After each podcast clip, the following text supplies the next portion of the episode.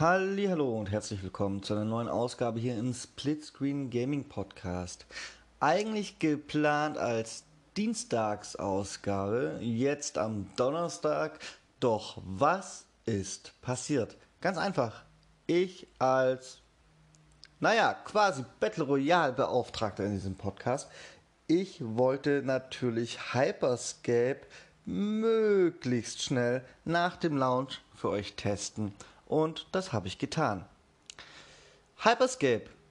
Was ist Hyperscape? Es ist das Battle Royale von Ubisoft, das sehr spät auf den Markt geworfen wird.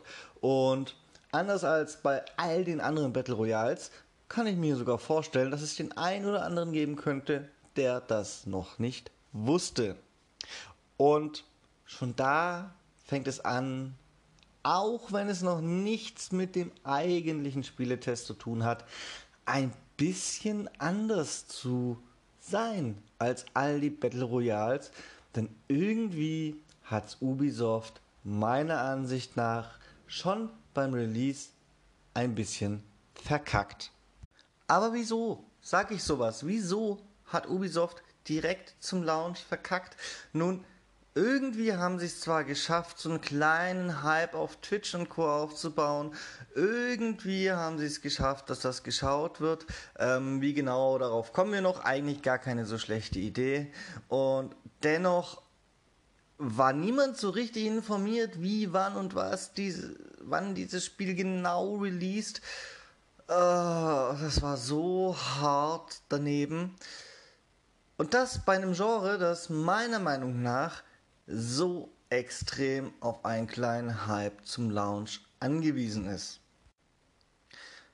Zwar wusste man, an welchem Tag es erscheint, aber es gab kein Preload, es gab 24 Stunden vorher noch keine Uhrzeit und überhaupt keine News, wie runterzuladen. Und selbst nach Release war es zum Beispiel im Microsoft Store auf der Xbox stundenlang noch nicht ohne die Suchfunktion zu finden. Es war einfach nicht öffentlich gelistet. Und irgendwie scheint das so gewirkt zu haben, dass ich nirgends große Tweets gesehen habe. Hyperscape, Hyperscape. In keinen Facebook-Gruppen groß. Hyperscape, Hyperscape. Wer spielt denn jetzt? Nein, das hat so gut wie jedes andere Battle Royale, das released ist, besser gemacht. Und das ist schon eine Hausnummer, wenn man als letztes zur Party erscheint und dann am wenigsten feiert.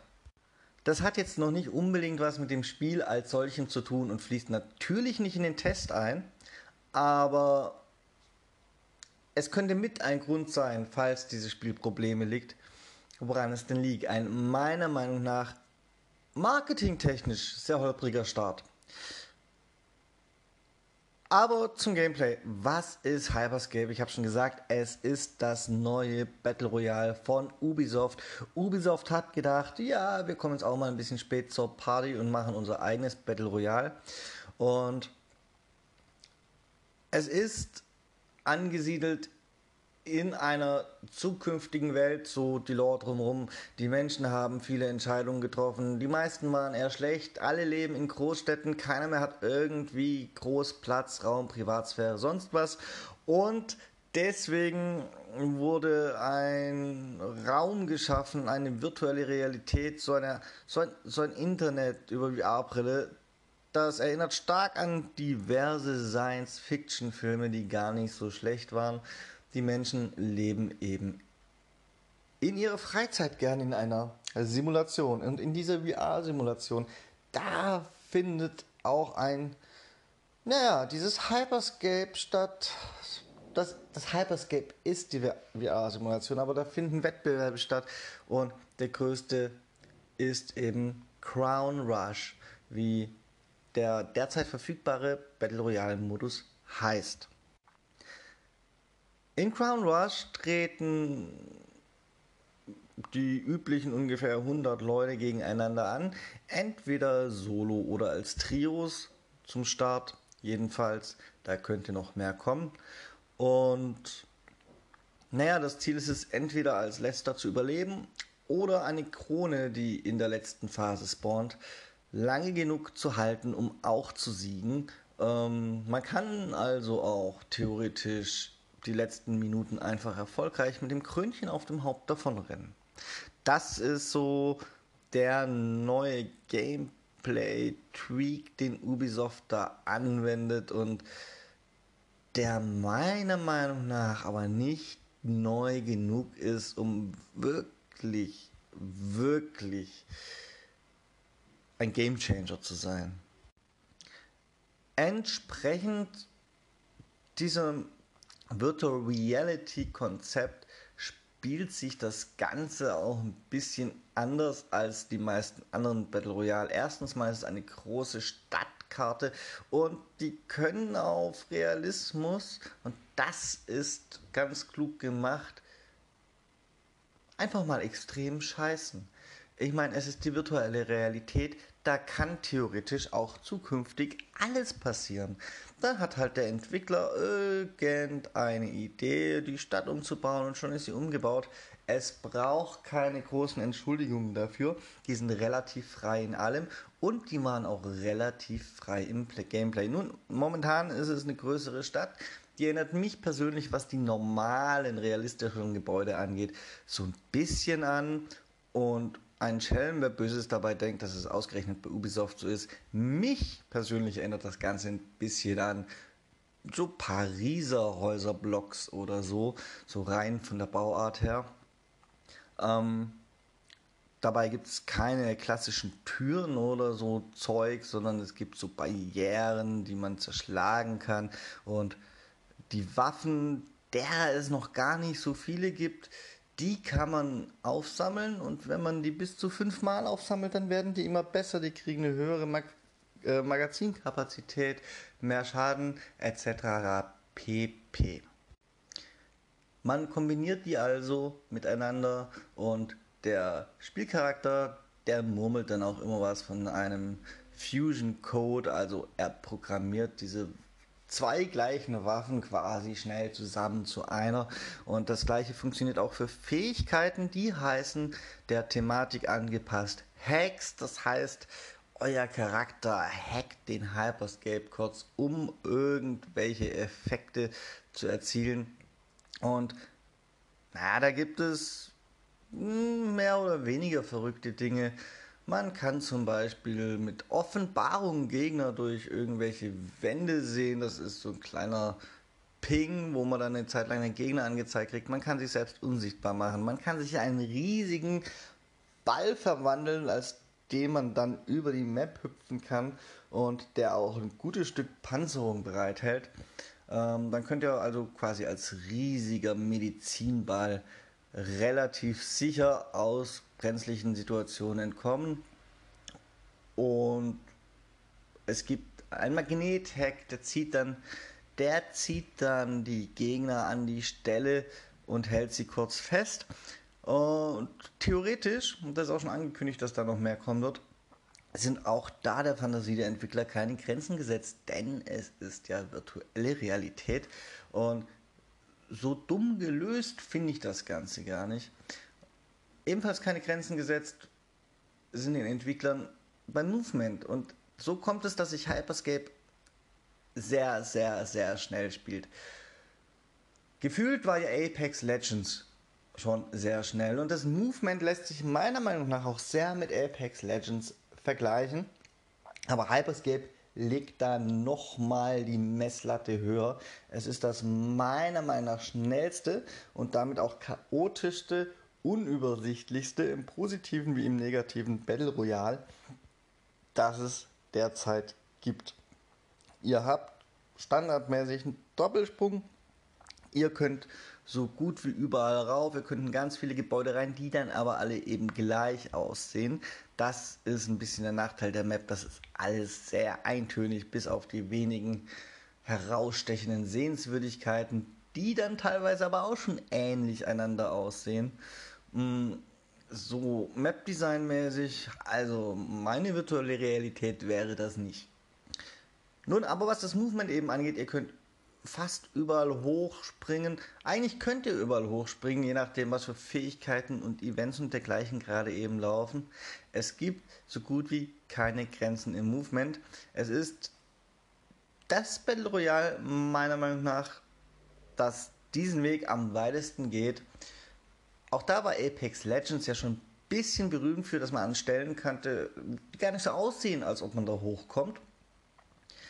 Es gab aber auch so ein paar Out-of-Map-Areas und sowas hat Hyperscape einfach gar nicht.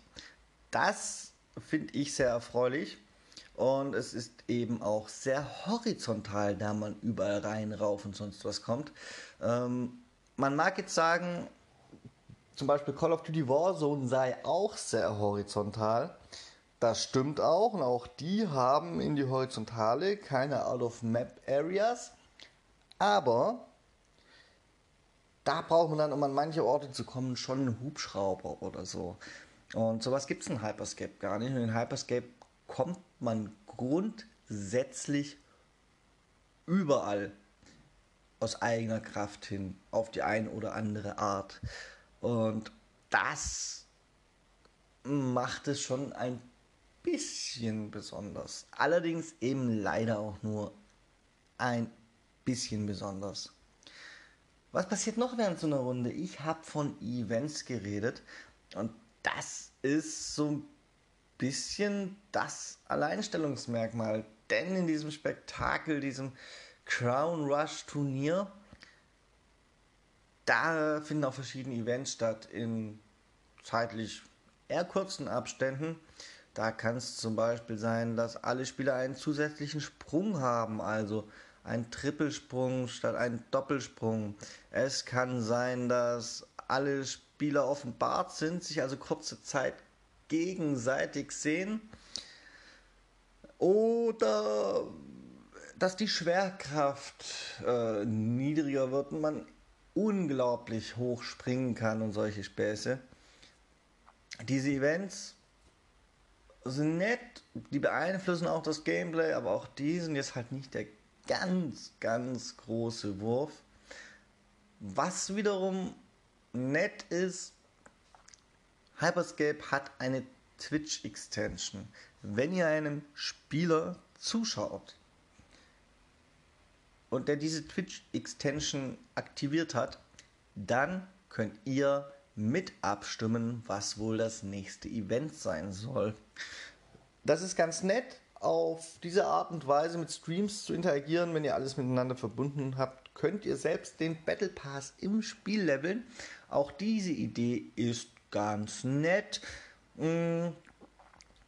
Und wenn ihr euch fragt, ja, ihr bekommt es mit, wenn eure Runde gestreamt wird, denn es gibt einen Unterschied, ob der Sprecher in diesem Turnier sagt, Event XY startet jetzt oder die Zuschauer haben entschieden, Event XY startet jetzt. Ähm, ihr wisst also, wenn irgendjemand, sei es ein großer oder ein kleiner Streamer, in eurer Runde ist und Zuschauer hat, die den Matchverlauf beeinflussen. Ähm, meine große Sorge, dass das irgendwie negativ sein könnte, weil dass da eine Art Twitch-Spam im Spiel gibt, die hat sich Gott sei Dank in Luft aufgelöst. Das ist rein spielerisch kaum ein Unterschied, außer dass es eben ein paar Events gibt, die nur in Streams ausgelöst werden können. Wie gestern Abend zum Beispiel war das ähm, One-Hit-Kills mit Nahkampfwaffen für ganz kurz begrenzte Zeit. Da hat sich dann mein Spielpartner kurz mal vier Kills in einer Minute oder so geholt. Und ich stand ehrlich gesagt nur fassungslos da. All das, was ich jetzt erzählt habe, wie kommt das so zusammen? Wie wirkt das als fertiges Spiel und wie läuft das technisch? Fangen wir noch schnell mit der Technik an, weil das mit zum Test gehört und noch nicht zum Fazit. Ich habe schon lange keinen so runden Free-to-Play-Launch für ein Battle Royale oder so mehr gesehen. Es läuft was man so mitbekommt, auch bei anderen, vor allem aber bei mir sehr fehlerfrei und problemlos und es läuft sehr rund. Es gibt keine Probleme mit Lags. Die Server brechen nicht zusammen. Das ist großartig, wobei ich nicht so genau weiß, ob das daran liegt, dass der Ansturm einfach durch den am Anfang erwähnten verkackten Start nicht ganz so groß ist wie bei Konkurrenzprodukten. Hoffen wir das Beste für das Spiel und sagen einfach mal, die haben ihre Server im Griff. Es sieht fantastisch aus, auf seine Art. Das Design als solches finde ich nicht so fantastisch, aber die einzelnen Elemente sehen fantastisch aus. Es läuft absolut flüssig und rund. Die Steuerung auf dem Controller ist ein bisschen schwieriger als bei anderen Spielen. Es fehlt meiner Meinung nach im Vergleich zu anderen Spielen so ein Ticken Aim Assist. Das tut aber momentan noch nichts zur Sache, denn Crossplay ist erst für die Zukunft angekündigt. Momentan gibt es nur Cross Progression. Wenn ihr das Spiel auf einer Plattform spielt und etwas freispielt und ein Battle Pass levelt, habt ihr das also auf allen Plattformen. Ihr könnt aber noch nicht auf den Plattformen untereinander antreten. Und ich habe ein bisschen Sorge, wenn Crossplay, das ja angekündigt ist, auch kommt, wie sich dann die Controllersteuerung gegen die PC-Steuerung schlägt. Nicht, weil es grundsätzlich unmöglich wäre, Call of Duty zeigt zum Beispiel sehr schön, dass es möglich ist. Aber wenn die da nicht ein bisschen was an der Controllersteuerung noch fixen, verbessern, ein bisschen den Mausvorteil mehr ausgleichen, dann glaube ich, dass da die Konsolen oder die Controllerspieler insgesamt echt Hard Times haben könnten. Und ja, ich bin sehr, sehr gespannt. Kommen wir mal zu einem kleinen Fazit, bevor ich einen Ausblick in die Zukunft wage. Mein Fazit zum Stand heute ist, es ist ein rundlaufendes Battle Royale. Es hätte so ungefähr vor Apex Legends für mich der Game Changer sein können. Ich werde es noch ein bisschen weiterspielen. Ich spiele es auch relativ gern, auch wenn ich ein bisschen zu langsam für die ganze Hektik bin. Aber es ist zu spät dran. Es ist nicht mehr der Game Changer. Es ist solide, aber es ist nicht außergewöhnlich gut und deswegen ja, ich kann euch raten, probiert es aus, zumal es ja eh kostenlos ist. Es hat das übliche Monetarisierungsmodell, also ein Battle Pass für ungefähr 10 Euro. Es gibt zum Start sogar noch ein Launch-Paket, der kostet genauso viel wie die Ingame-Währung für 10 Euro, hat aber noch ein paar kosmetische Items extra. Ich finde es okay. Ich finde es technisch sauber umgesetzt. Vor Apex Legends hätte ich gesagt, das müsst ihr spielen. Jetzt nach Apex Legends sage ich, das könnt ihr spielen. Ihr könnt schauen, ob es eurem persönlichen Geschmack entspricht. Das Gameplay ist so, wie es sein soll.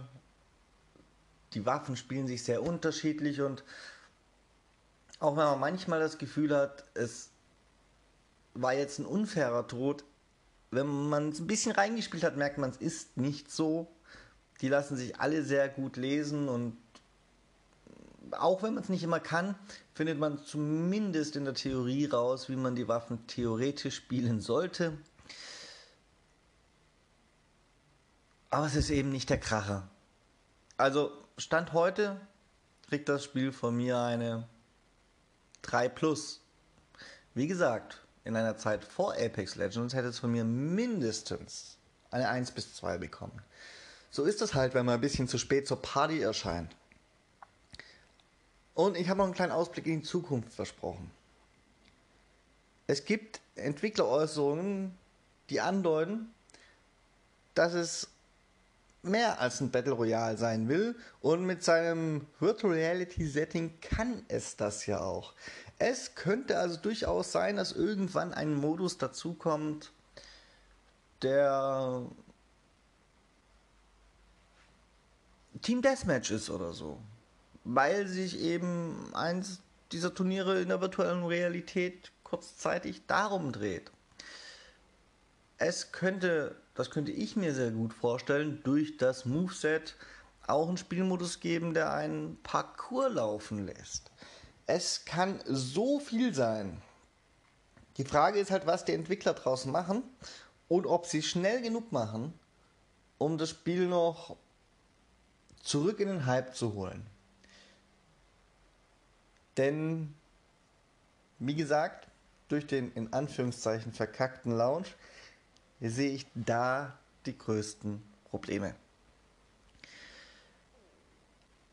Ich hätte gute Ideen für das Spiel. Ich hoffe, die Entwickler haben auch gute Ideen für das Spiel. Ich könnte mir auch vorstellen, dass es irgendwelche 50 gegen 50 Modi gibt, was ja Fortnite und Co. schon vorgemacht hat. Aber mir gefällt zum Beispiel mein, mein Parcours-Gedanke viel besser, weil das wäre eben nicht nur ein Abklatsch auf Call of Duty oder Fortnite oder so. Es wäre was wirklich Neues. Deathmatch geht immer für ein Free-to-Play-Spiel, um noch ein paar zusätzliche Leute anzulocken, aber es wäre eben auch nichts Neues. Ich gebe dem Spiel eine Chance für die Zukunft, wenn es, und zwar nicht erst mit Season 2, noch ein paar neue Turns auf dieses Spiel bringt. Wenn das nur ein Battle Royale bleibt, dann sehe ich relativ schwarz. Ich weiß nicht, wie ihr das seht. Schreibt mir das an gamingpodcast.splitscreen at gmail.com oder auf Twitter at castsplitscreen. Wir alle zusammen hören uns wieder zu unserer Talk-Ausgabe am Samstag. Und wir, ihr und ich, wir hören uns schon wieder nächsten Dienstag, dann auch wirklich dienstags, denn dienstags ist meine Ausgabe. Und da habe ich ein ganz besonderes Mankel. Ich habe es noch nicht gespielt, ich werde aber nicht so lange brauchen, das weiß ich. Ich habe Fast Furious Crossroads. Ich muss es noch testen. Kriege ich easy hin bis Dienstag. Und nach dem, was ich schon gehört habe, wird das kein angenehmes Erlebnis. Aber seien wir gemeinsam gespannt. Ich verabschiede mich. Bye bye. Tada und bis zum nächsten Mal.